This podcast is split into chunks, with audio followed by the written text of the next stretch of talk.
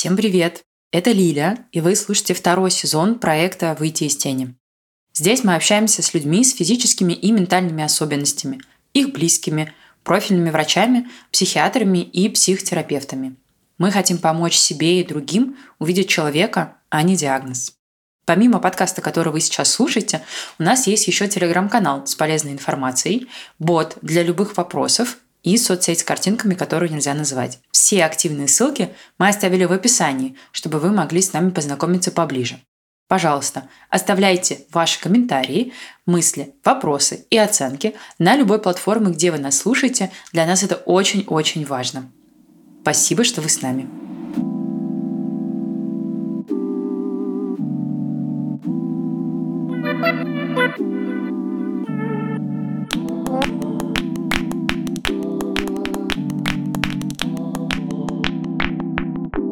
Ну что, друзья, всем привет! На связи Лиля, и вы слушаете очередной выпуск нашего подкаста проекта «Выйти из тени».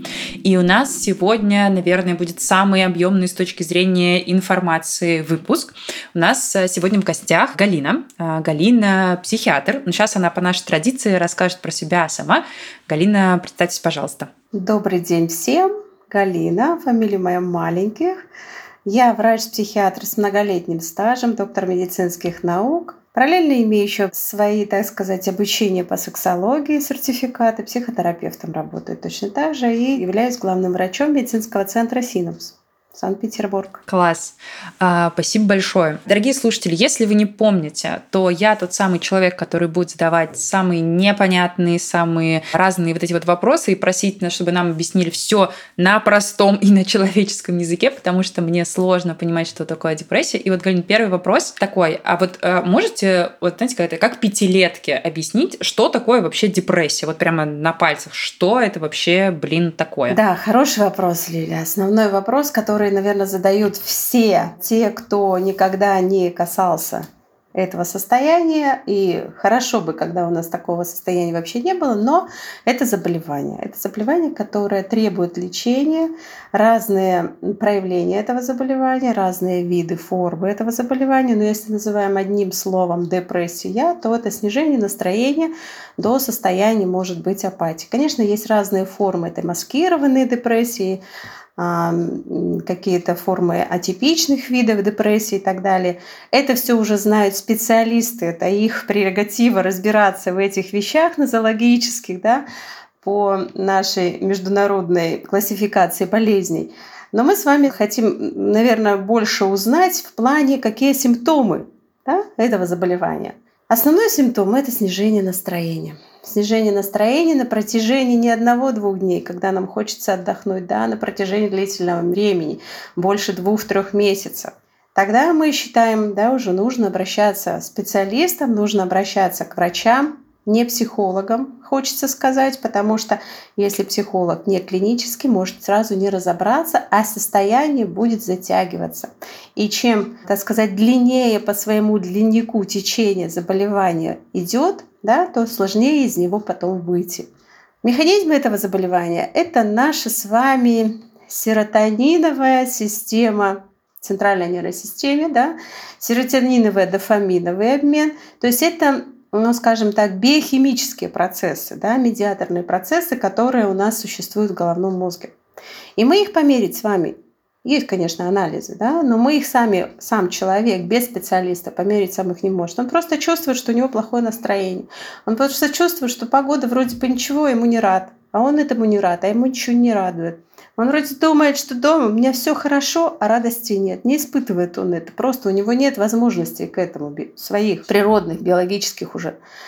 К этому надо дойти. К этому через один-два дня плохого настроения не доходит. Это есть длинник заболевания да, когда заболевание появляется. До этого заболевания нужно дойти, нужно себя ну, в некоторых моментах даже довести до этого, чтобы не видеть прекрасного в мире да, и не замечать даже, когда на это указывают оно уже становится непрекрасным. Поэтому это достаточно сложное такое, знаете, заболевание. Наше в современном а, веке, в 21 веке, оно все больше и больше я не хочу сказать, что оно выходит на первый план, потому что на сегодняшний день тенденция такова, что на первый план выходит тревожное расстройство, Но форму тревожно, например, депрессия никто не отменял. Она существует. И под маской тревоги может существовать депрессия. И опять же, кто это разбирается? Разбираться должны специалисты. Потому что тонкостей в этих нозологиях достаточно много.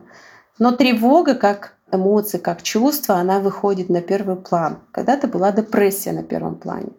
Но сейчас больше всего тревожных расстройств. К ним относятся разные панические, разные, там тоже это можно с вами дополнительно проговорить, да? Вот. Но депрессия, она есть, ага. к сожалению. Э, давайте попробуем вот условно, вот что я должна наблюдать у себя, чтобы понять, что так. Угу. Кажется, что-то не то. Вот я поняла, снижение настроения а какое-то продолжительное время. Не день, не два я грущу, там, глядя на дождик. А э, сколько примерно получается? Это несколько месяцев. Возьмем. Несколько месяцев. Угу. Даже вот полугода, три, четыре, пять, шесть месяцев. Если брать диагностически, то это у нас, конечно, по а, классификации. Угу. Ну, то есть, условно, около месяца меня должно радовать примерно ничего. То есть, вот вроде Давайте и солнышко... два месяца. Ага. Угу.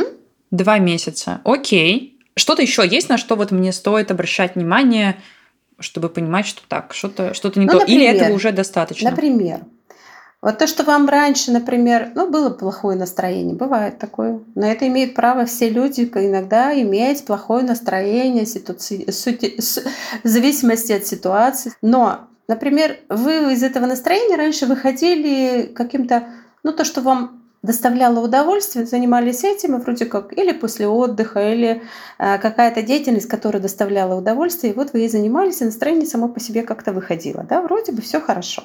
Тут наступает момент, то, то, что приносило мне раньше удовольствие, перестало мне приносить это удовольствие. Да? То есть я уже не получаю от этого то удовольствие, которое получал раньше. Я не получаю от тех моментов, где мог раньше расслабиться, расслабиться сейчас. Меня напрягает. Человеку, например, в это, если он чем-то все-таки стремится заниматься, то человеку кажется, что он это делает намного медленнее. Да? Раньше казалось, что ему делал, что он ту же самую работу делал намного быстрее, то сейчас он это делает медленнее. Как бы вот мир притормозил, да, все как-то э, вяло, сухо, ничего не радует. Тот момент, который приносил удовольствие, тоже не приносит, радости нет. Э, например, от хорошей книги уже не может, от телевидения, от радио не может получить удовольствие то, что это не, и даже не расслабляет, а еще и больше даже где-то напрягает. А не может, например, э, если с ним пошутить, казалось, юмор, шутки, да, шутите, да, живите на этих базовых проявлениях, и все будет хорошо. Но человек не может оценить ту шутку, которую, например, оценивал раньше. Она ему не смешна, и ему кажется со стороны, что не смеются, так же все грустно, а тут все смеются. А эти шутки, которые раньше смешили, удивлялся даже где-то, да, каким-то, может быть, анекдотом, они тоже уже стали не смешными. Тоже как симптом да? Человек, это еще, если уже, так сказать, глубже, как-то стал относиться в том, не только к миру по-другому, не только ощущать мир по-другому, но и к себе. Запустил свою внешность, да, ему не важно, что он делает, иногда даже как делает. Это начинает отражаться где-то на работе, в семейных отношениях. Обратить внимание хотя бы на то, а что ж я раньше как бы вот да, менял свою внешность, а тут я это все перестала или перестал делать. Что со мной происходит? Я обращала внимание на одежду, какую я одежду, какого цвета, какие сумочку, какую туфель, какие туфель сегодня оден. Да, тут мне как-то не важно. Утром встал, не бодр, казалось бы, в норме, да, на то и сон, чтобы нам восстановить все утраченные наши энергетические процессы за день. Но тут встает, бодрости нет, усталость, уже усталость. Утром встала, как будто не отдыхала. Тоже симптом. Какие-то, если были, например, занятия, увлечения, хобби, раньше, которые тоже приносили удовольствие, ну, например, любил, я не знаю, там, бегать по утрам, да, или пусть не, пусть не по утрам, любил друзьям ходить, любил в кино ходить, к театру посещать еще. И это получал от этого удовольствие то сейчас тоже перестал получать. Вкратце хочется сказать, знаете, мы биологические особи, которые Никуда не денешься. Ну так никуда не денешься, да. Но в отличие от них, человек так настроен природой, что он должен получать удовольствие от жизни. Вообще от того, что его окружает, и от самого себя. От самого себя, от своего даже внешнего вида, от своих действий, от своего где-то, может быть, даже мышления, от своего то, что самый высший уровень удовольствия, это то, что он сделал. Так вот, в депрессии человек это все утрачивает. То есть утрачивается базовая потребность получать от жизни удовольствие. Удовольствие можно получать от всего. От пищи. Да, это не тогда, когда сейчас наша социализация заставляет нас бежать и в бургер, забегая, взять первый попавшийся бургер, затолкать его, извините меня, грубо, да, э, в рот, проживав, не поняв, что там и как, какой вкус. То есть нет какой-то вот этого элемента даже медитации, чтобы получить от этого остановиться, принять спокойно пищу, да, поесть ее, промедитировать и от этого момента получить удовольствие. Человек даже это себе иногда запрещает. Угу. Не говоря уже о каких-то тоже инстинктивных механизмов, например, секс. Угу. То есть получается, что по факту как будто бы выключили способность получать удовольствие вообще от чего-либо. Просто типа невозможно. Все, я разучился. В глубоких случаях, да. Ага. Да. А вот э, вы сказали, что мы биологические существа. Я вот как раз хотела спросить. Вот, например, я знаю, что бывает такое, что ну вот ты не высыпаешься, энергии мало, потому что, например, там железо упало. А, а есть еще какие-то вот такие э, физические наши надстройки, которые было бы неплохо там, ну, условно, починить, да, или смотреть, что вот, окей, у меня вот это, вот это, вот это в норме, но настроения чего-то нет, звоночек. Да, вот есть какие-то такие штуки, которые важно отслеживать. Да, конечно. Обязательно. Мы же одно целое. Это знаете, как отнестись к машине. Если у машины где-то что-то застучало, да, то обязательно пойдет и следующая какая-то деталь пойдет в минус. Так вот, у нас мы тоже как а, единый целый организм мы должны, в общем-то, отслеживать. Потому а, на настроение, как и на получение вот этого удовольствия влияет еще гормональный фон. Влияет общее состояние, правильно вы сказали, железо, например, да. Например, дефицит витамина D. Да? Например, мы можем даже это железо, сдать анализ железа э, на гемоглобин. Гемоглобин может быть тоже нижняя, к примеру, граница нормы, а наполнение ферритином низкое, ферритин низкий, да, тогда у нас тоже могут быть уже... То есть те симптомы, которые мы можем сказать, я устал, у меня нет настроения. И сейчас очень часто приходят именно с этими симптомами. Основной посыл – нет настроения, у меня депрессия. Потому что депрессия сейчас, ну как бы, они все знают. О ней многие слышали, не в корне знают, в глубине, да, а многие слышали. И если нет настроения, если я устал, у меня депрессия. Далеко бывает не так. Поэтому вот моя давняя мечта сбылась, да, это создать именно такой центр, где бы могли комплексно подходить к психическому здоровью человека. Так вот, поэтому у нас есть эндокринологи, которые человеку могут оценить его гормональный фон, и мы можем проконсультироваться, психологи, психотерапевты, психиатры, да. У нас есть кардиологи, это тоже там есть симптоматика в разных биохимических процессах у человека. Вот. И, например, человека усталость. Он говорит, у меня депрессия приходит, да? А мы даем ему гормональный фон на обследование, а там снижение гормона щитовидной железы. Так мы с вами антидепрессантами хоть сколько лечи, если щитовидная железа, так сказать, находится в гипофункции, пока мы ее не настроим, антидепрессанты здесь неэффективны. А, например, мужчина приходит, нет сил, а там снижение тестостерона за счет разных механизмов, их тоже много. А у мужчины нет сил, он говорит, я в депрессии, у меня нет сил, я не успеваю тут, я не успеваю тут, я не получаю удовольствия, нет даже от секса, к примеру, у меня вот тут проблемы, да. А мы обследуем, а там низкий уровень тестостерона. Тоже мы антидепрессантами ему еще ниже либидо занизим, да? Ему-то нужно не это, ему нужно повышать, э, находить причину, во-первых, почему тестостерон снижен, а потом уже, так сказать, понимать, как его поднимать, что с ним делать. Возьмите, например, да, состояние анемии, когда железо снижено, когда гемоглобин снижен, когда ферритин снижен. Тоже мы зачастую этого даже не касаемся, а при этом плюс другие симптомы, симптомы выпадения волос, к примеру, да, там усталость, быстрая утомляемость. Человек понимает, ой, я тут устал, а когда я устал, я не хочу. То есть энергетического потенциала уже на какую-то дополнительную работу недостаточно. И поэтому чувствует утомляемость, а если утомляемость, значит плохое настроение. Плохое настроение, значит у меня депрессия. Приходит с депрессией. Исследуем, а там анемия. Кто видит? Да специалист видит, когда смотрит на этого человека, задает дополнительные вопросы и понимает, что тут не, не только депрессия, а тут еще что-то нужно нам так сказать, посмотреть, проверить. И так масса очень психологически разные проблемы, когда ну, человек, например, тревожится сам по себе, ну, загоняет себя в состояние депрессивное тоже может. А там не депрессия, а там уровень тревоги, внутриличностный конфликт, еще что-то может быть. То есть этих моментов много. Поэтому действительно есть ну, а, выработанные на сегодняшний день нами уже стандарты, когда мы, например, с депрессией проверяем сразу щитовидную железу, проверяем гормоны половые, Проверяем наш любимый. Рекламу услышала, кортизол. Ты не спишь, наш любимый гормон стресса. Нет, не сплю, а это я, к тебе пришел, уровень кортизола. Так вот, кортизол то же самое. Если человек уже когда-то принимал антидепрессанты, например, там этот же пролактин, то есть у нас есть точки соприкосновения с другими системами организма, которые могут дать нам ложную картину депрессии. Угу. Так что не все депрессия.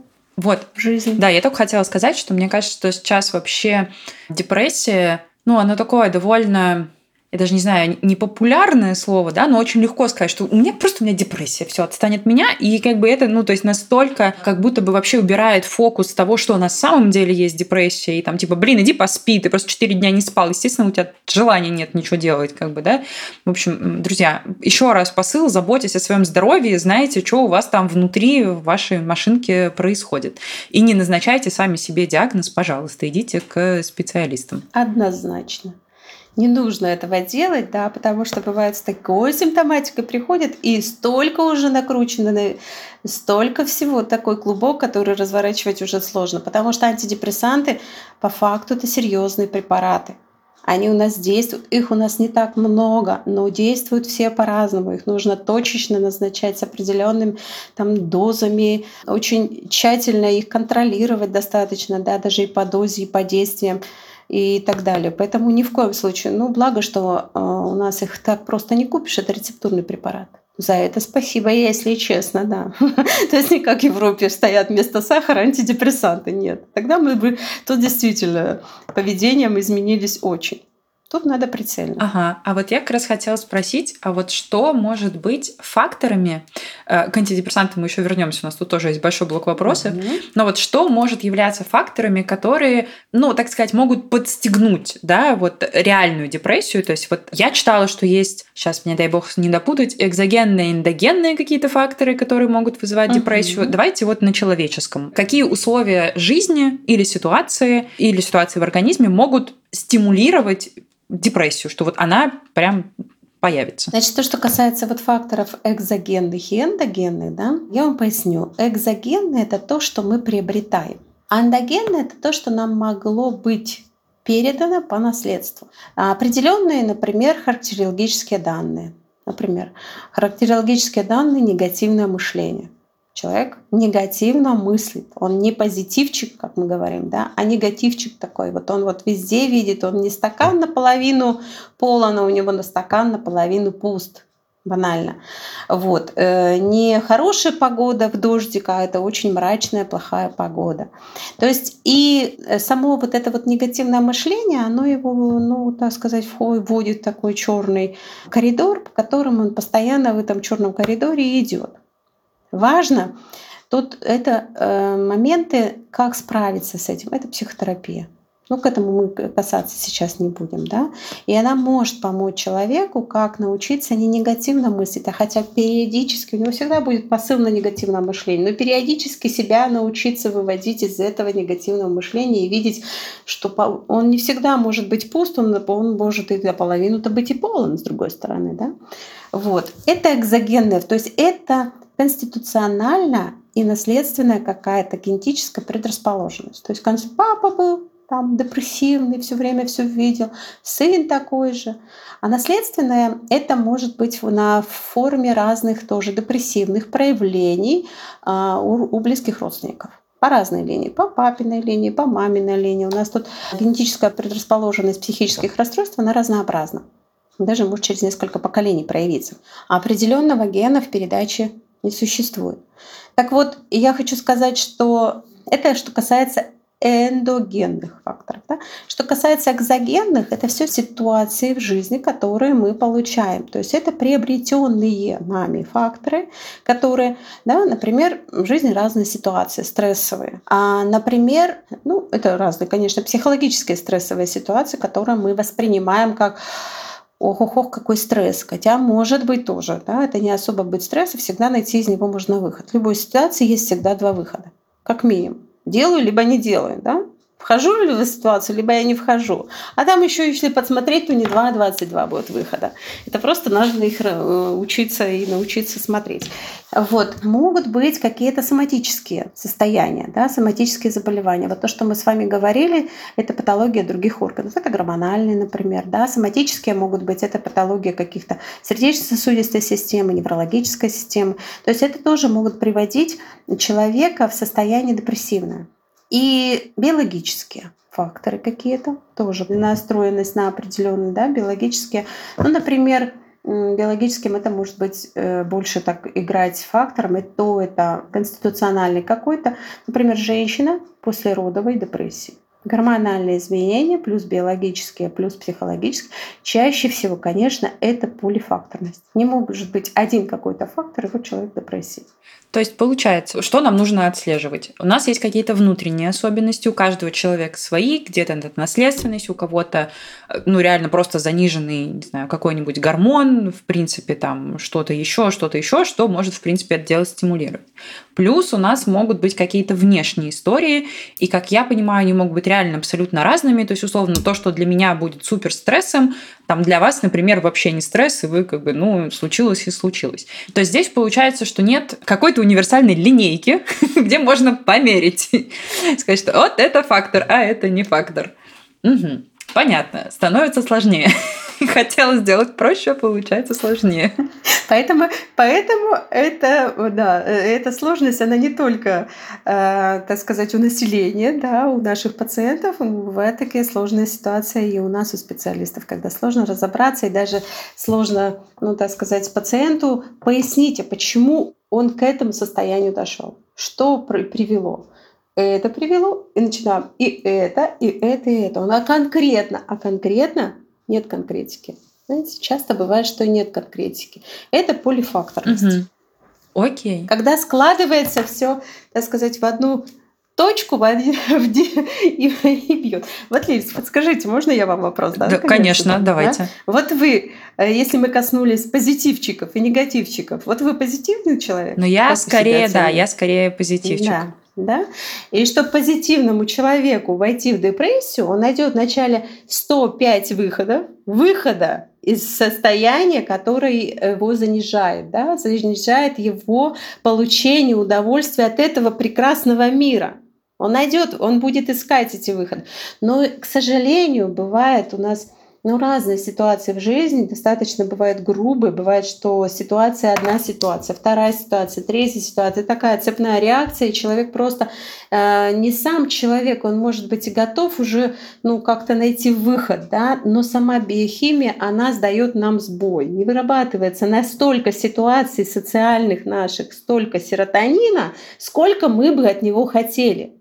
Понимаете? Не вырабатывается столько дофамина, и поэтому вот здесь начинает проявляться дефицит серотонина и дофамина. Что нам в нормальной ситуации дает возможность их восстановить? Это отдых. Это отдых. Вот почему мы едем летом, там, я не знаю, зимой, мы стремимся ехать на солнце, мы стремимся ехать, значит, куда. Нам для восстановления этого всего, в том числе и нужен витамин D. У нас сейчас поголовное поголовный дефицит витамина D у людей. Вот у нас сейчас идет акция, да, сдачу, сдайте витамин D, э, называется там база для здоровья, витамин D, железо и ферритин. Сколько бы человек у нас не сдал, у всех, у всех либо нижняя норма витамина D, либо занижение. Ну, буквально там единицы, у которых норма.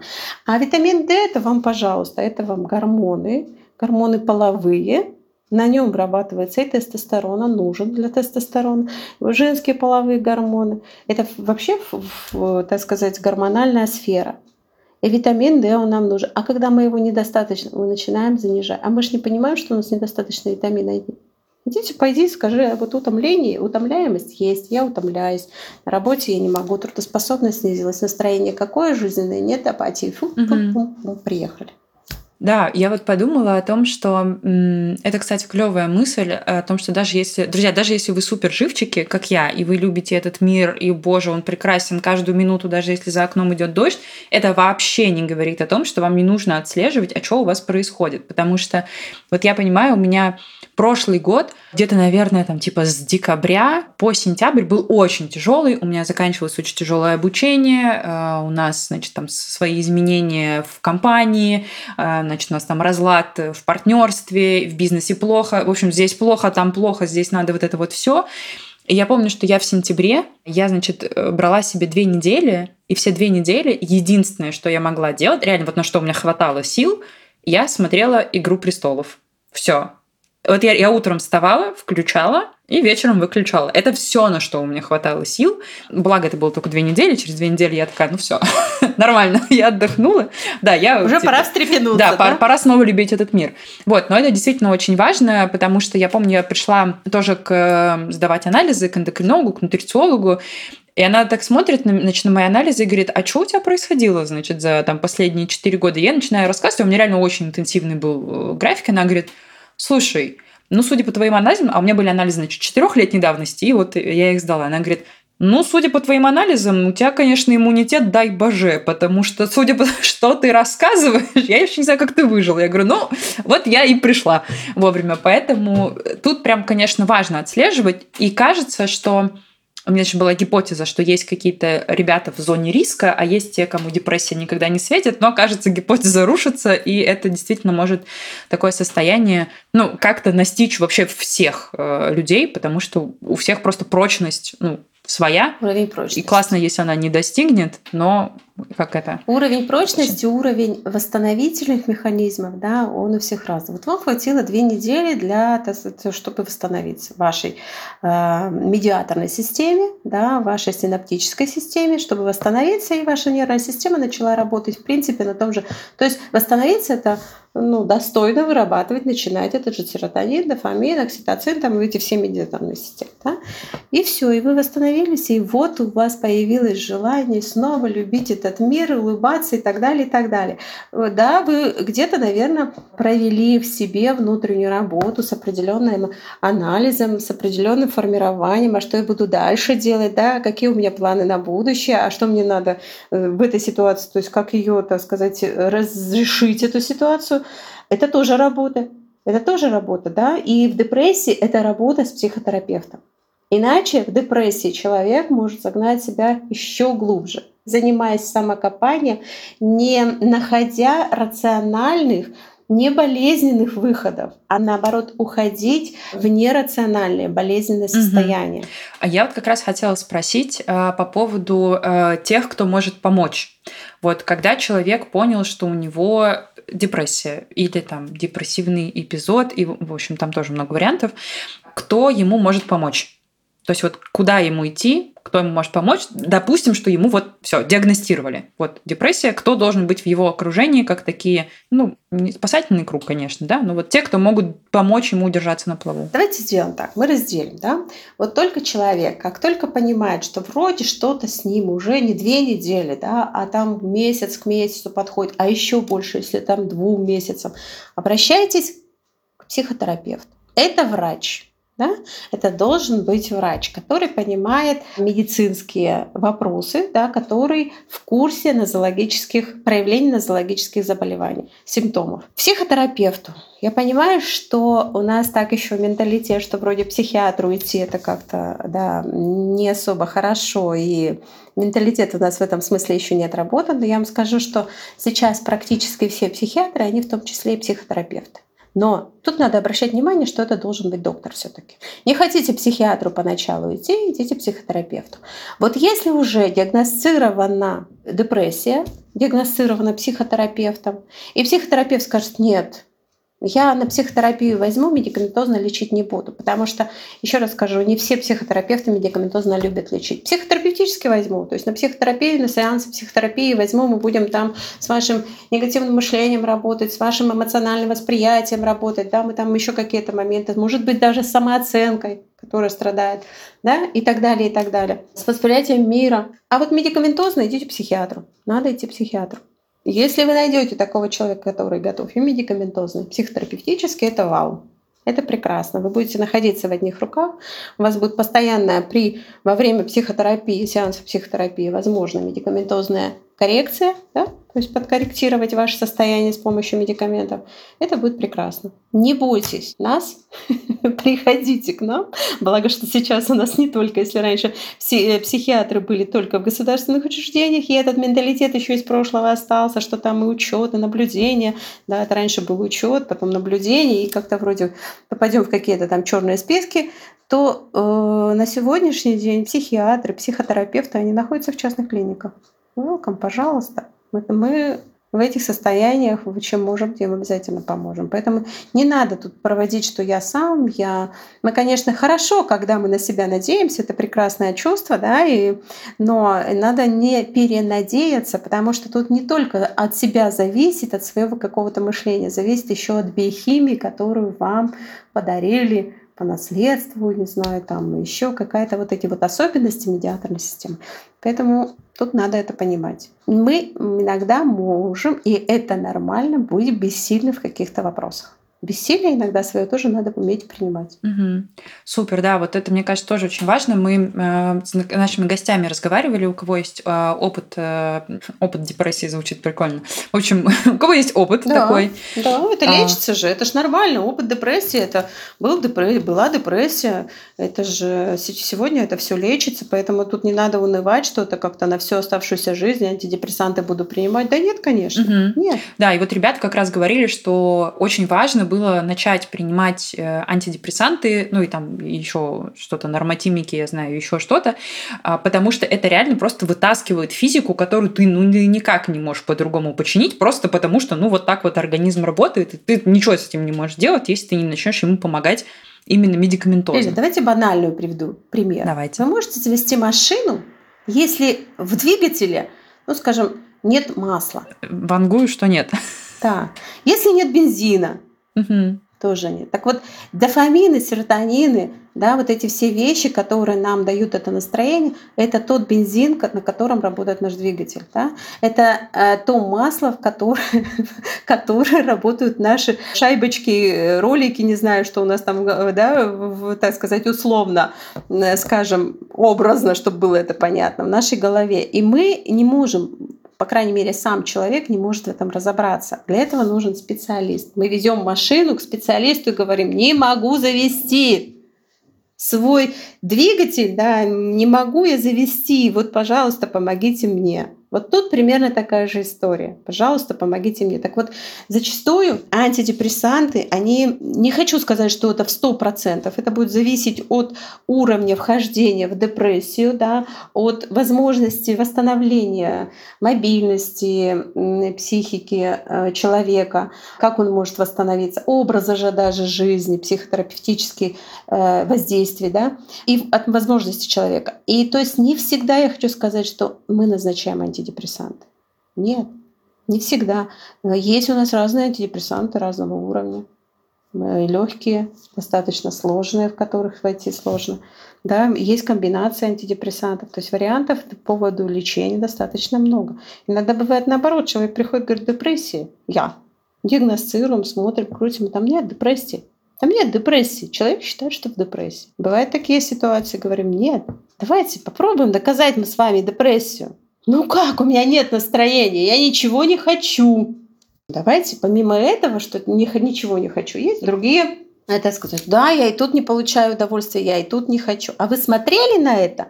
Вы пытались получить удовольствие от этого же, ну, от этой же еды. Но я вот раньше занимался вот этим, а сейчас я вот этого не хочу.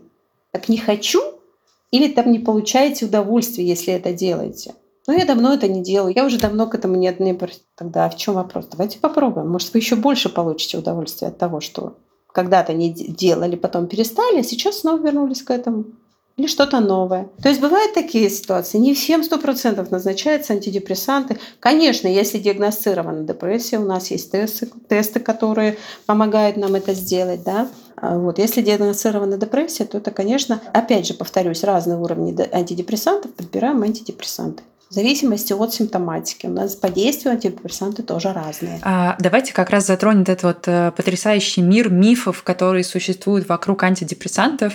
Значит, самое, самое, что часто я слышу, это то, что вот ты сел на антидепрессанты и, значит, на всю жизнь, как на наркотики. Ты подсел и невозможно. Так ли это? Далеко не так. А, такой миф родился потому, почему? Да потому что действительно мы антидепрессанты. Для того, чтобы ну, начала работать наша система, да, этого же обмена процесса серотонина, дофамина, а мы их назначаем достаточно надолго. Ну, от нескольких месяцев, может быть, даже до нескольких лет. Поэтому вот этот миф, ой, да он там давно принимает, и он уже все подсел, он и без них уже не может. Нет, это не так. Это первое, что э, породило этот миф. Второе, то, что могло породить этот миф. Антидепрессанты – это те препараты, которые достаточно э, ювелирно нужно подбирать по симптоматике, да, что происходит у человека, потому что разные формы депрессии есть. И э, ювелирно в лечение в них входить, там есть доза зависимости. Да? Там есть, конечно, как у всех нормальных препаратов есть и побочные эффекты. У нас нет идеальных препаратов, те, которые не имели бы побочные эффекты. Возьмите инструкцию любого препарата. Парацетамол обычный, у него тоже есть побочные эффекты. Но нет у нас идеального мира, так же, как и препаратов. Так вот, их нужно дозированно входить, увеличивать понемногу дозу. Тогда человека побочных эффектов будет меньше. Никто не отменял индивидуальную чувствительность на разные препараты. Да, это тоже. Но ведь как войти, мы также и должны и выйти. Не сразу взять их, снять и порвать. Да? Это же но это же процессы биохимические, которые вступили, то есть препарат работает на нервной системе, а нервная система у нас по всем периферическая нервная система, да, она по всем органам и тканям, поэтому все рецепторы будут задействованы под этим препаратом. И если мы его уберем, конечно, будет реакция. Конечно, где-то у нас будет тошнить, где-то у нас будет головокружение, где-то у нас будет снижение аппетита, где-то у нас вообще аппетита не будет и так далее, и так далее. Вплоть до желудочно-кишечных каких-то проявлений, да. Вот. И человек думает, ну все, отменил, вот теперь мне надо снова на них подсесть, вот это слово подсесть, прямо оно у нас прямо звучит, как будто, знаете, а, врачи, леча, а, когда мы лечим депрессию, да, мы назначаем какие-то наркотические препараты. Да, отнюдь не так. Никто на них не подсаживается. Мы как войдем спокойно на них в лечение, так и выйдем спокойно, когда организм сам будет нормально работать. Лель, я хочу сказать, что Какие условия для того, чтобы э, ну, с большей уверенностью выйти из депрессии и с большей уверенностью в нее больше не войти? Да? Ведь риск всегда существует. Во время лечения медикаментозного нужна обязательно психотерапия. Чтобы человек в это время переоценил научился переоценивать те ситуации, которые он негативно оценивал, из которых не находил выхода, не видел своих каких-то резервов, не понимал, что вот ну не надо трое суток подряд работать, а надо вообще-то дать себе отдохнуть, расслабиться – да, как-то восстановиться, а потом снова можно работать. А, не надо вот за эти вещи где-то переживать, тревожиться, их негативно оценивать, а надо найти наоборот, и это резерв, найти выход из этого более в позитивной ситуации, да, дать себе возможность не контролировать все на белом свете, что меня окружает, да, и не дай бог что-то еще не по мне было бы сделано, а оно вот выходит так, ситуация из моего э, контроля, и это расценивать как какой-то крах вообще вообще мира моего внутреннего, тоже состояние будет меняться? Да, конечно, будет. То есть отпустить ситуацию иногда, не контролируя, это прелесть. А он уже мы же все хотим поконтролировать еще на работе, чтобы все четко, перфекционические проявления никто не отменял. А если это не сходится, вот вам, пожалуйста, это все приводит к тем... То есть свое какое-то поведение, восприятие мира, эмоциональное реагирование на этот мир, вот эти вещи где-то самооценка. Это все надо отработать так, чтобы когда мы ушли с медикаментозного лечения, с этих антидепрессантов, у вас мир оценивался по-другому. Отношения к миру были друго, был другой, чтобы не войти снова в депрессивное состояние. Мы же сами зачастую себя загоняем. Угу. Поэтому вот такая. А, резюмирую. Получается, что а, у нас антидепрессанты, ну вообще вот любое медикаментозное лечение, а, когда мы говорим про депрессию, по факту что происходит? Что мы помогаем таким образом организму научиться снова значит, в общем, ехать по нужным рельсам правильно, как он должен вообще работать. И это действительно к сожалению, не быстрый процесс. Э, вот, как мне все время говорят все мои врачи, ну, конечно, 20 лет ты организм гробил, а теперь за месяц, значит, он должен восстановиться. Типа, нет, дорогая, так не работает. Давай как-нибудь вот уже привыкай Бывают же непонятливые врачи, правда, Лиля? Да вообще, я не понимаю. Ну, ну что, сложно, что, ли? Что вообще? Ну, да? дали бы таблетку, все было прекрасно, да. Ой, не говорите. Что за люди? Чему их учат в этих их медицинских университетах? Да, да, действительно. Бесполезно. Вот. И получается, что пока мы, значит, научаем наш организм правильно работать, мы должны еще научать э, свою психику как-то, да, тоже, опять же, выруливать по-человечески, чтобы какую-то себе э, зону безопасности создать, потому что, ну, действительно, повторно, мне кажется, в депрессии не то, чтобы приятный опыт свалиться, ну, в том плане, что это бывает, это нормально, но лучше, если нет. Э, лучше, если ты как бы остаешься в... Э, Научиться профилактировать. Вот. Называется. И это был мой следующий вопрос. А если какие-то техники, какой-то самопомощи, профилактики, которые вот как типа как зубы чистить, да, вот чтобы можно было внедрить и понимать, что ты вот таким образом себя профилактируешь. Не знаю, вот от болезни Альцгеймера, да, там предлагают ходить разными путями, например. Угу. Вот. И есть ли что-то такое от э, депрессии? Конечно, есть. Конечно, если э, человек, так сказать, уже когда-то побыл в депрессии, конечно, вот на сегодняшний день лучше не касаться разных вот этих вот негативных проявлений, которые у нас идут в нашем информационном поле. То есть это себе действительно ну, не запретить, а сделать свой образ жизни так, чтобы не смотреть, например, лишний раз этот же телевизор, да, не смотреть информацию в интернете, потому что она там действительно разнится, да, и тут нужно определенные фильтры, чтобы понимать, где и что, а не принимать все. А человек, э, перенесший депрессию, это как губка, и он может тоже, опять же, будет ловить этот же негатив весь на себя и проецировать зачастую на свою жизнь. Вот в чем проблема. И этим самым, конечно, профилактика не будет работать. Тут надо отстраниться от этого. Стараться чувствовать, научиться чувствовать свой организм. Это обязательно чему мы, в принципе, в психотерапевтических сеансах и учим. Чувствовать свои чувства — это вообще здорово. Чувствовать, чего я хочу. Вообще хочу сегодня я чего-то или нет. А более того, а почему я сегодня этого не хочу? То есть обращать внимание на себя, на свои чувства. Да?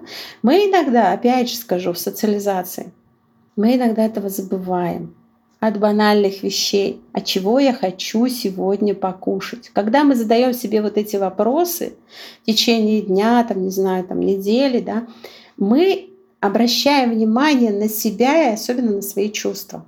И мы это, эту способность чувствовать свои чувства не теряем. Мы пытаемся удовлетворить вот эти свои желания, чего я хочу. Да? А удовлетворение своих желаний — это есть борьба, в принципе, с депрессивным состоянием. Не стопроцентная, да, это только часть какая-то, да, то есть какой-то а, вот один радиус. Почему еще нужно чувствовать себя? Да если вы устали, нужно дать возможность отдохнуть. Да? Не это, отдых не обязательно может быть это лежание на кровати, да, там отъезд куда-то. Отдых это может быть замена, например, одного вида деятельности на другой вид деятельности. Если у вас работа, это умственная работа, замените ее на, например, физическую. Замена а, психологического какого-то состояния тоже может быть. Если вы понимаете, что вы сейчас находитесь в состоянии, ну вот так вот сложилась ситуация, в состоянии каком-то стрессовом, вы переносите, какой-то конфликтный, обязательно надо почувствовать, что мне это сложно вынести, и задайте себе вопрос, что может явиться моим резервом выжить сейчас в этой ситуации, то есть вынести эту ситуацию. И тут надо научиться, опять же, психотерапии мы учим, а как найти резерв. У каждого человека он разный может быть. Да? У кого-то э, резерв это просто отдохнул, выспался и уже все дальше пошел. У кого-то найти какой-то итог, у кого-то. В общем, это все э, подбирается в психотерапевтических, опять же, сеансах индивидуально. Поэтому я и говорю, что работа с психотерапевтом во время медикаментозно это важно. Вот. Э, что еще можно предположить? Но, опять же, стараться менять негативное мышление на, на какое-то позитивное, хотя бы какое-то позитивное то иногда мы же, да что тут видеть хорошего? Ничего хорошего нет, ребят. Давайте посмотрим. Все-таки хорошее не может быть одна сторона медали. Обязательно есть вторая. Поэтому давайте посмотрим, попытаемся найти. Это, это хорошие навыки, когда плохо найти что-то есть обязательно хорошо. Понимаете? И за это хорошо, но это хорошо внимание обратить. Поэтому вот эти вот моменты – это профилактика угу. депрессии. Получается, что э, нужно... Э, у меня, знаете, есть в жизни такое правило, правило Филиппа Киркорова, я его называю. Вот, он в своей песне пел, что вот если хочешь идти, иди. Значит, если хочешь забыть, забудь. Ты хочешь отдохнуть, отдохни пожалуйста. Найти возможность, как это сделать. Угу. Да. Это не говорит о том, что сидите на работе и вы устали, ложитесь на, на стол и спите. Да? Нет, конечно. Это надо уметь, так сказать, отложить и спланировать, как я где могу отдохнуть. Да? То есть умение планировать, вот это тоже как у психотерапевтическая работа. То есть мы как бывает, да я это сделаю, я это смогу, я mm-hmm. это... И, э, так сказать, наложили, наложили, наложили, может быть, не столько дел, сколько у нас этих дел в голове. Может, их в реале меньше, а вот это вот, так сказать, это надо, это и думки, мы, мысли о этих делах, а не делание этих дел, да, они нас еще больше вводят в какие-то состояния такого дискомфорта, когда это уже завал этих мыслей, то и, в общем-то, недалеко можно быть и в апатичной какой-нибудь депрессивном угу. состоянии. В общем, друзья, что делаем? Внимательно относимся к себе, фокус на себя смотрим, а чего вообще на самом деле я реально хочу, не хочу. Мне кажется, что умение отдыхать — это очень такой взрослый навык. И очень важно реально как бы зрело к этому относиться, себя восстанавливать, в общем, быть ответственным по отношению к самому себе. Однозначно. Это основная ответственность. Если к себе человек не имеет такой ответственности и таких навыков, то он не может и иметь такой ответственности к другим людям угу. в окружении. Поэтому, когда мама говорит, что я устала, то вы и мама найдите возможность все-таки отдохнуть, а не загнать себе еще больше, тогда вашему ребенку будет намного приятнее жить рядом с вами, чем с какой-нибудь нервной уставшей мамой, а потом еще и мамой в депрессии. Точно, точно. Как это делайте? Делайте своим детям счастливую маму. А, вот. Да. Делайте своим мужьям счастливых жен. И наоборот, своим женам счастливых мужей. В общем, делайте себе счастливого себя. Пожалуйста, это важно. А вот я хотела спросить еще такой момент. А что делать, если, допустим, ну вот так случилось, да, у кого-то из моих близких, неважно, там, муж, друг, э, подруга, с кем я нахожусь рядом, э, депрессия. Все, он находится в, э, на медикаментозном медикаментозном лечении, он, он идет этот путь. И я с ним рядом. К чему мне нужно быть э, готовой? Ну, то есть, как бы, какие проявления условно считать, что это, ну, нормально. Теперь это вот, вот так. Потому что мне кажется, это тоже очень сложно, когда ты человека-то знал одного, а тут у него, ну, условно, отключаются функции радоваться и вообще как-то, ну, что-то активничать и так далее, и перед тобой как будто бы появляется другой человек, и мне кажется, что в этот момент ну вот я понимаю, что я бы испытывала огромную растерянность, потому что я не понимаю, то есть как теперь? То, как раньше, не работает. И вот как, что бы вы тут посоветовали, вот, да, к чему быть готовым людям, которые рядом с теми, кто сейчас идет путь к выздоровлению э, от депрессии? Хороший вопрос. У нас есть такие групповые, э, групповая терапия, когда мы родственникам рассказываем о э, психических состояниях их родственников, да, и, э, значит, даем такую информацию. Действительно, принять в другом болезненном статусе своего родственника, которого ты знал, веш, знал в голове, да, остается это знание, здоровым, когда знал человеком, и тут вот у него, казалось бы, да что, у Пети вдруг какая-то депрессия. И как-то это вот воспринимается не так серьезно. Что-то хандра какая-то. Да, действительно, я вам уже говорила, что бывает и, в общем-то, где-то хандра. Да? Но это не всегда, далеко не всегда. Если ставится диагноз Депрессия к этому действительно надо отнестись, э, кто бы ни был муж, э, ребенок, э, родители, действительно надо отнестись. Не скажу, что как-то, знаете, тягощенно, да, так сложно, но серьезно, с ответственностью. Почему? Потому что в течение э, депрессии, в том числе и на, если человек находится на медикаментозном лечении, э, бывают э, периоды, когда человек начинает появляться снова ухудшение состояния. Вот вроде все пошло хорошо, хорошо, тут на тебе снова ухудшение, снова какое-то упадническое состояние, снова ничего не хочется, вплоть до суицидальных каких-то намерений да, при тяжелых депрессиях и суицидального даже поведения, не говоря уже о мыслях.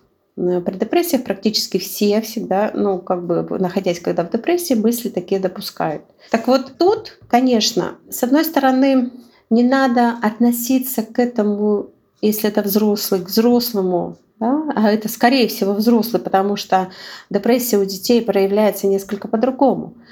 А это, скорее всего, мы чаще всего диагностируем у взрослых. Так это к этому взрослому не, не надо относиться как к ребенку. Продолжать относиться как к взрослому человеку, но с пометкой, что сегодня его состояние ну, несколько болезненное. Ну вот, например, у вас в семье человек болен гриппом, Тут нам всем понятно, что мы делаем. Приносим воду, морс, там еще что-то, да, ну вроде бы как... Вот тут такое же, но надо понимать, что это состояние может быть как с улучшением, так же опять и с ухудшением. Как с улучшением, так и с ухудшением. Я сейчас не беру те состояния, биполярные расстройства, когда э, нас, э, депрессия меняется на состояние мании. И действительно, он еще два дня тому назад в депрессии лежал, сегодня он соскочил, и у него дел, и сто дел, и, так сказать, у него очень много. Потому что это перемены, они бывают достаточно резкие. То есть в течение там, одного-двух дней мы уже видим другого человека. Я не имею в виду депрессия один-два дня бежал, да, а переход вот из одного состояния в другое. Вот. И вот к этому это надо понимать, что вот, вот такое может быть. Но это другой вопрос. Это не, так сказать, не не та депрессия, о которой, я думаю, мы сегодня говорим. Вот. Но а тут э, все равно относиться к нему как к взрослому с пометкой, да, взрослому человеку. То есть с ответственностью, которую он несет за свое состояние, да, с какими-то э, моментами ответственности в быту тоже пусть, ничего тут страшного. Когда вы все возьмете на себя, это тоже сложно. То есть все равно, но пытаться человека поддерживать не в плане все принесу и сделаю за тебя, да, а в плане стимула. Стимула что-то постараться все-таки его стимулировать на что-то там он же на депрессантах, он же в психотерапии находится, скорее будет находиться, да, все равно у него, и у него будет происходить перемены внутренние по обменным процессам, да, по настроению, по поведенческим каким-то моментам э, психотерапии. Поэтому относиться к тому, что давай, может быть, туда сходит. То есть стимул какие-то подавать ему идеи. А он бы их рассматривал. Вернуться, может быть, на какое-то общее хобби, не хобби, какие-то вот эти вот вещи, те, которые раньше вас радовали, совместно объединяли, какую-то работу, какой-то выезд, какие-то... А, то есть не надо ограничивать, вот ты болеешь, все, лежи на кровати и болей. Нет, это не та болезнь. Она других не заражает. А она эм, так сказать, общество не заразит. Если вы куда-то поедете, это не та болезнь, это нужно наоборот стараться стимулировать, стараться выезжать, выходить. То есть человека из этого ну, депрессивного, условно скажем, состояния болота вытаскивать стараться. Да? Подавать ему руку, когда он готов. Скажет, пойдем, сходим туда. Окей, это он вам подал помоги мне выйти из этой ямы, а вы берете эту руку и его вытаскиваете. Хорошо, пойдем, давай я возьму выходной день, и мы с тобой вот туда-то, туда-то съедем. То есть поддержите его желание.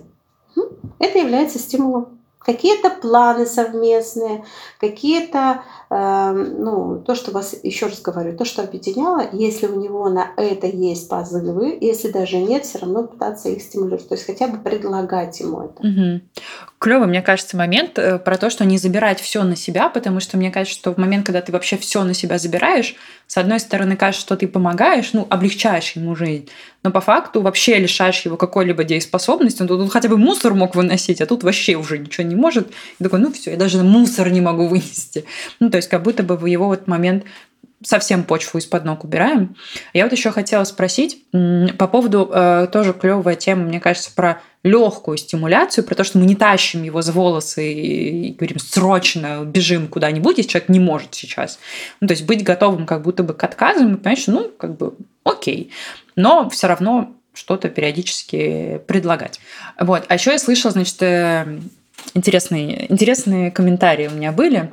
У меня, э, значит, есть знакомая, у которой молодой человек был в депрессии. И это я уже потом узнала, когда они расстались, что у него были такие фразы, что ну вот, я, значит, тебе изменяю, потому что у меня депрессия. Или вот я сейчас на тебя ору, потому что у меня депрессия.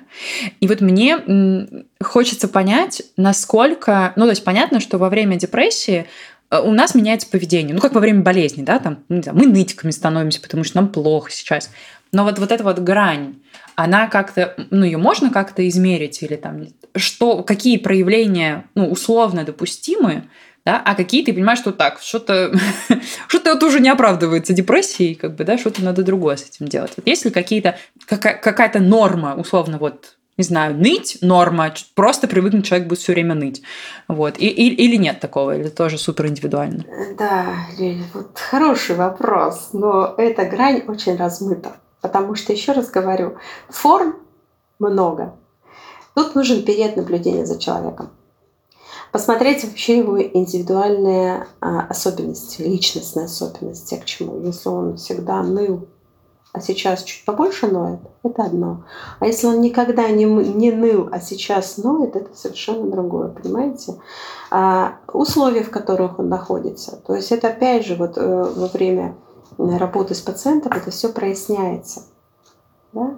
И если это э, такие гротесные все изменения, это одно. А если это было, но чем-то чуть-чуть изменилось, опять же, что это, это все другое. Это не говорит о какой-то там э, депрессии. А иногда мы действительно берем так оружие в руки в себе, в слово депрессия, я в депрессии, отстаньте все.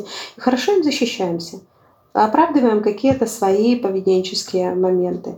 Но никто не отменяет. Точно так же мы оправдываем, у меня болит живот, я сегодня не пойду на работу, к примеру. Или там у меня болит живот, мама, и меня сегодня в школу не надо водить. Или голова болит у женщин, когда секса не хотят. То есть это защитные реакции. Часто бывают, никто их не отменит.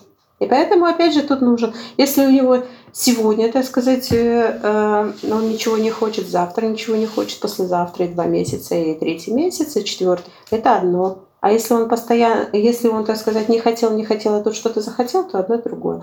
Но то, что вот там, например, там отстаньте от меня депрессия, хорошая защита часто бывает. Уйти в депрессию можно легко. Вот как из нее выйти? Угу. Да, но звучит так, как будто бы, вот я сейчас слушаю, что человеку, который находится рядом с тем, у кого депрессия, тоже было бы неплохо там терапию какую-то обсуждать с человеком, что вообще... Ну, то есть какая-то как будто бы поддерживающая кто-то рядом, кто бы мог поддерживать и в принципе объяснять, что происходит сейчас с его там партнером или близким человеком, тоже было бы неплохо, потому что но кажется, что это все равно довольно разительные изменения, когда ты привык видеть человека совершенно да. другим. Поэтому у нас существуют семейные, то есть когда пара приходит, да, или когда там, например, там если родители там, студента. То есть эти моменты тоже обсуждаются, говорят, нет, вот это вот, вот это нормально для его состояния, а вот это вот уже как бы не особо нормально, это поощрять не надо.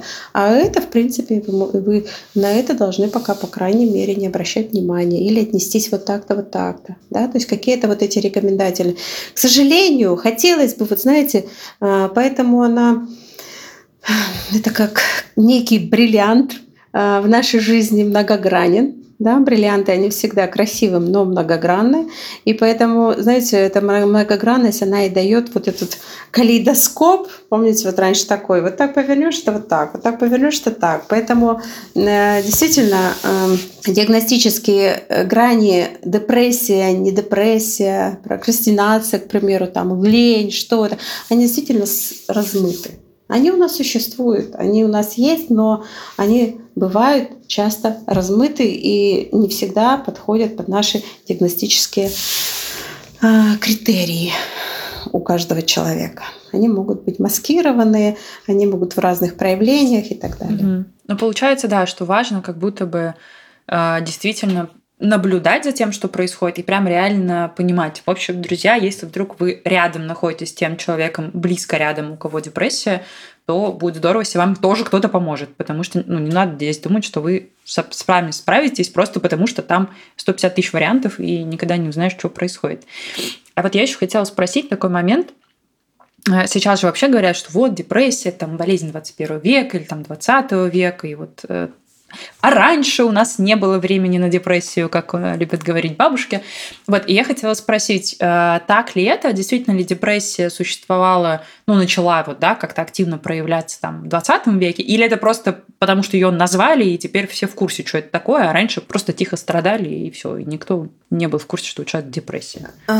Конечно, диагностический момент, когда научились выделять это состояние, он имеет место быть. Если это раньше человек, например, мог бы тоже находиться в какой-то депрессии, но ему диагноз никто не ставил, никому не обращался. Да и психиатров-то у нас было, так сказать, совсем мало на перечет буквально, да, а, вот, а, то сейчас это действительно диагностические варианты, они, возможности, они существуют, они есть, они э, у нас, э, эти все состояния описаны, научно доказаны, вот, и действительно, они, поэтому они влияют на уровень заболеваемости, да, они у нас диагностируется депрессия.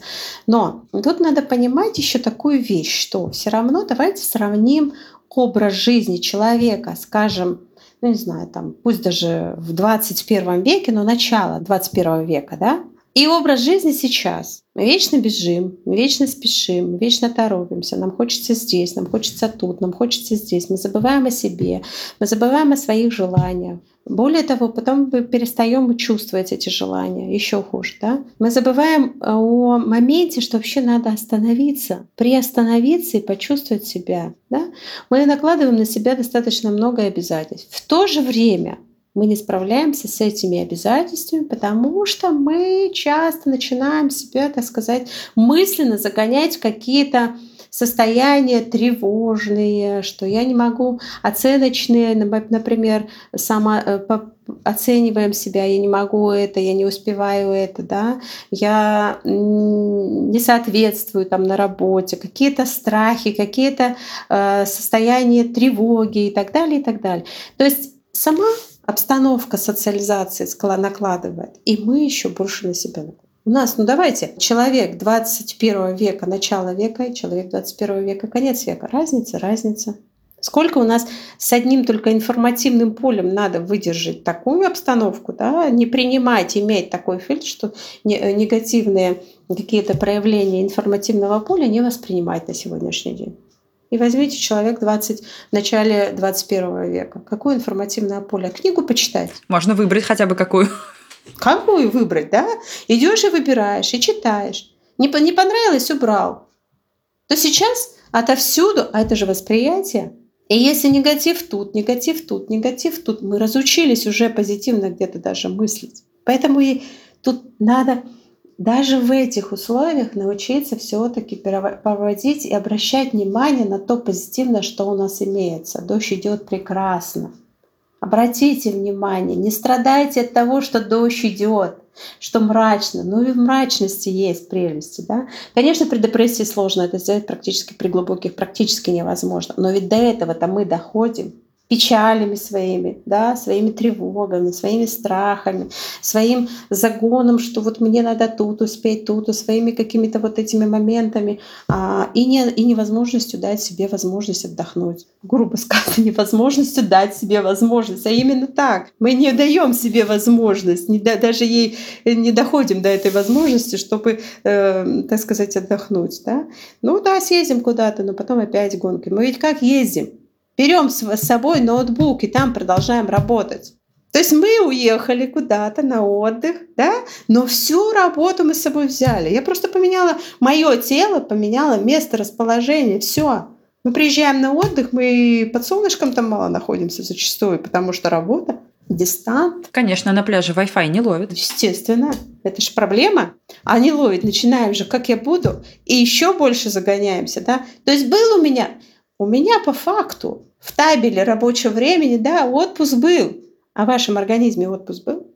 А вашей психике отпуск был? Это клевая тема, кстати, с тем, что мне кажется, э, вот важно очень внедрить регулярность. Вот это вот ну, то есть, я когда думаю про, про организм, мне кажется, вот мы как система, и если мы все время, типа, рычаг, э, отпуск, рычаг, работа, рычаг, отпуск, рычаг, работа, это пограничное состояние, и очень тяжело и организму, и как бы психике. И лучше, когда там, по чуть-чуть, поработали, отдохнули, поработали, ну, то есть не доводить себя до вот этих реально состояний, когда, ну, все, как бы дальше только заявление на стол, как бы, и пока, ну, блин, ребят, можно пораньше чуть-чуть, как бы, зачем вот прям до победного-то доводить себя, вот, и это, конечно, супер важно. Я вот еще хотела спросить, мы не будем в это, давайте, наверное, очень глубоко уходить, потому что, мне кажется, мы тут совсем застрянем, но вы несколько минут э, назад сказали, что у детей депрессия проявляется по-другому, и вот здесь у меня вопрос. Я слышала такую штуку, что, мне кажется, это тоже миф, что вот депрессия, она только у взрослых. Но я так понимаю, что у детей тоже бывает э, депрессивное состояние или депрессия,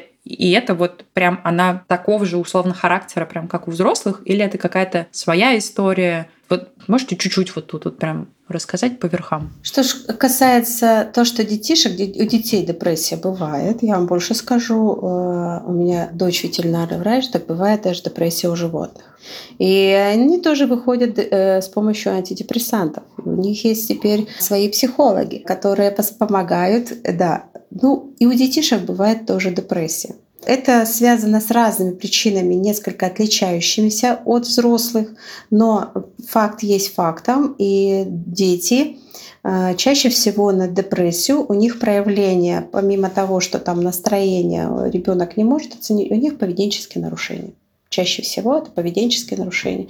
Это девиантное поведение, это разные формы могут быть маскированной депрессии, это могут быть соматические проявления, смотря какой э, возраст ребенка. Но чаще всего проявляется это в нарушении учебного процесса и поведения. Ребенок не успевает, ребенок не ребенок устает, ребенок э, не успевает в учебном процессе, он отстает в учебном процессе, э, он не слышит, он, у него трудности концентрации внимания и так далее. То есть функция, функция центральной нервной системы психики нашей, она страдает. И это видно вот в поведенческих и в результатах деятельности этого ребенка, если это школьник. Если, скажем, там совсем маленький, то тут диагностировать, конечно, депрессию сложно. Но она у них тоже бывает. Вот. Ну, вот такая ситуация, да. А тут, получается, тоже э, идти к психотерапевту, к психиатру, чтобы вот было вот это вот понятно, да? То есть механизм да. примерно такой же? Да, да. Да. Есть детские психиатры. Ребенка всегда принимают с родителями. Если нужна работа с родителями, разные ситуации в семье бывают, работа с родителями, то, конечно, будут отправлять к психотерапевту, либо семейному психологу. Да, там могут быть э, провоцирующие факторы, э, какие-то триггерные моменты, которые ребенка вводят в состояние депрессивном. Ого. Вот так вот думаешь, что твой ребенок лентяй, а у него на самом деле там если бы, если бы он был лентяем. Um, еще последний вопрос э, задам, и я думаю, мы будем потихонечку завершать. Хотя я, конечно, мне кажется, могу еще 150 тысяч вопросов задавать, но боюсь, что нас слушатели не, не смогут слушать столько подряд. А, они пусть задают вопросы. Да. И мы ответим. Уважаемые слушатели, кстати, о птичках. Э, напоминаем, что у нас есть бот для вопросов, когда вы можете задать вопрос анонимно. И мы все спросим, все ответим, пожалуйста. Э, он у нас есть по ссылке в описании. Вот. А мой последний вопрос такой. Классический вопрос, который мы задаем всем нашим гостям. Чтобы вы, как напутствие, сказали бы первое человеку, который э, в депрессии, давайте даже трем категориям. Первый человек, который еще не в депрессии, но кажется, он понимает, что что-то происходит уже не то. Второе – это человек, который уже в депрессии. И третье – это человек, который рядом с человеком, который с депрессией. Вот какие бы три напутствия вы дали? Хороший вопрос. У меня первая мысль знаете, это э, как у специалиста, так напутствие дать э, э, сложно, потому что они, опять же, у всех. Так вот, первому человеку, который понимает, что вроде как депрессия, да, подозревает, Обратитесь к психотерапевту, не психиатру, психотерапевту. И разберитесь, что с вашей жизнью. Чтобы не войти в эту депрессию, надо разобраться. Сам человек, мы иногда, что называется, в своем глазу не видим бревна, да? Поэтому иногда свою ситуацию сложно э, воспринять и как-то мне разобраться. Обратитесь к психотерапевту, он поможет. Если боитесь, есть такой прием психотерапевтический, когда взлетаете над своей ситуацией, над своей жизненной ситуацией. И вот как бы вот с высоты птичьего полета вы на нее смотрите. А что происходит в моей жизни? А что меня, ну, скажем так, отягощает в этой жизни, а что мне дает резервы в этой жизни, за что я могу, так сказать, то есть та подушка безопасности какая у меня, где я уверен, где я не уверен, вообще устаю я от чего, да, где я нахожу возможность получать удовольствие. И вот хотя бы вот это вот сравните, если у вас больше на минус, меньше получаю удовольствия, а больше усталости и неудовольствия, ищите варианты, ищите резервы, где, будете где вы можете расслабиться, где вы можете быть самим собой. Я не знаю, это 15 минут принятия кофе тет-а-тет «я один», да, не тет-а-тет, а я один, а я нахожусь один сам собой. И мне это даст возможность э, отработать в хорошем настроении на весь день. Возьмите, возьмите, найдите эти 15 минут дома, в кофейне, с другом, не знаю, но то, что вам находится, дает вам резерв. Покопайте себе в своей жизни, что вам дает резерв. Резерв — это то, что дает нам силы, что вам в жизни дает силы. Если уже ничего не дает силы, тогда точно надо обратиться уже либо к психиатру, либо к психотерапевту. Вот если вы ничего не находите, и вас уже ничего не радует, сто процентов надо обратиться. Тут уже самому как-то сложно вытащить себя из этой ямы потому что силы равные. Да, я себя вытащить. Тут нужно усиление каких-то моментов. Вот. И тот, кто находится рядом с человеком, но не надо думать, что это навсегда. Надо понимать, что это процесс приходящий, уходящий, он уйдет, это пройдет, и разочаровываться, главное, не надо. Надо просто для чего-то это жизни тому человеку, который находится рядом, для чего-то это дано. Видимо, может для того, что хотя бы понять, что это такое, как минимум. А это другой уровень восприятия мира. Супер. Спасибо большое. Мне кажется, получилось очень так насыщенно, при этом еще 100 есть тем реально, куда можно нырнуть. Поэтому, уважаемые слушатели, если вдруг вы нас послушали, и вам хочется, чтобы мы какую-то тему раскрыли как-то детальнее, вы, пожалуйста, напишите, мы еще раз созвонимся и еще раз вам все раскроем. Вот, это прям, э, правда, очень важно. Вот, Галина, спасибо вам большое. Я хотела спросить, может быть, осталось что-то, что хочется сказать, а я про это, например, не спросила. Ну, Лиля, такого может быть и казалось очень много. Нам этого еще не один день на это можно потратить, потому что э, наша, так сказать, моя, по крайней мере, специальность, она разнообразна, и поэтому э, направлена на разные э, уровень слушателей, от детей до взрослых, от разных гендерных проявлений и так далее, и разного уровня психического расстройства. Поэтому вопросов очень много. Пожалуйста, пусть пишут, я отвечу, постараюсь, по крайней мере, ответить на все интересующиеся вопросы вопросы, кому нужна индивидуальная консультация, welcome. Да, какие-то, наверное, данные там будут. Пожалуйста, пожалуйста, приходите, мы чем можем, тем поможем. Да, а, дорогие слушатели, мы все контакты Галины, ссылку, где можно записаться, если что, где можно спросить, куда прийти в клинику. Галина, клиника Галины находится в Санкт-Петербурге, поэтому если вы э, можете ножками туда прийти, то мы, в общем, дадим все ссылки в описании, куда можно будет прийти, где вам точно помогут с разных сторон. Э, вот с разных сторон точно посмотрят на вашу ситуацию все врачи, и, возможно, у вас не депрессия, а просто вам железо надо покапать. У нас комплексный подход. А, хочу просто еще добавить, что действительно иногда, находясь э, люди в депрессии, сложно прийти. Но, опять же, 21 век нам накладывает то, что у нас есть возможность работать дистанционно. Это по разным мессенджерам, по телемедицине, от телемедицины и разные другие мессенджеры мы работаем дистанционно, пожалуйста. Класс. Поэтому, если какие-то вопросы, тоже Супер. С удовольствием. Так же вот как мы сегодня с вами встречаемся, мы все. И я вижу человека, да, более того, присылаем мы тесты, и все, человек все отмечает, и даже в парах работаем дистанционно, потому что Ну, вот так нас сейчас разбросало, что называется, в разных, а потребности есть. Это точно, да. Обращайтесь, обращайтесь, не стесняйтесь. Надо убрать из головы тот менталитет, который был в начале этого века. Это было давно, это было, так сказать, что называется, неправда, нет, это правда, но э, на сегодняшний день это уже не, не актуально. Не надо бояться психотерапевтов. Не надо. И не надо думать, что я сам все смогу. Да, супер. Мне вот очень понравилось, как вы сказали, что иногда сам себя уже не можешь вытащить, да, уже все, не Мюнхгаузен. Вот, и нужно подкрепление. Вот. И, пожалуйста, друзья, обращайтесь к психотерапевтам, к психиатрам, к любым другим врачам, которые реально могут вас подкрепить. Вы как бы командой э, выйдете из этого состояния и дальше пойдете самостоятельно, пожалуйста, покорять новые вершины и ни в чем себе не отказывать. А, заботьтесь, пожалуйста, о себе, помните о том, что ваше здоровье здоровье и ваше состояние, я сейчас говорю вам и себе тоже сразу, это наша с вами ответственность. Нам с вами больше 18, мы взрослые люди, вот, забираем себе эту замечательную ответственность на себя и делаем, э, делаем людям счастливых себя, вот, потому что кто, если не мы, как говорится, он нас самих э, позаботится.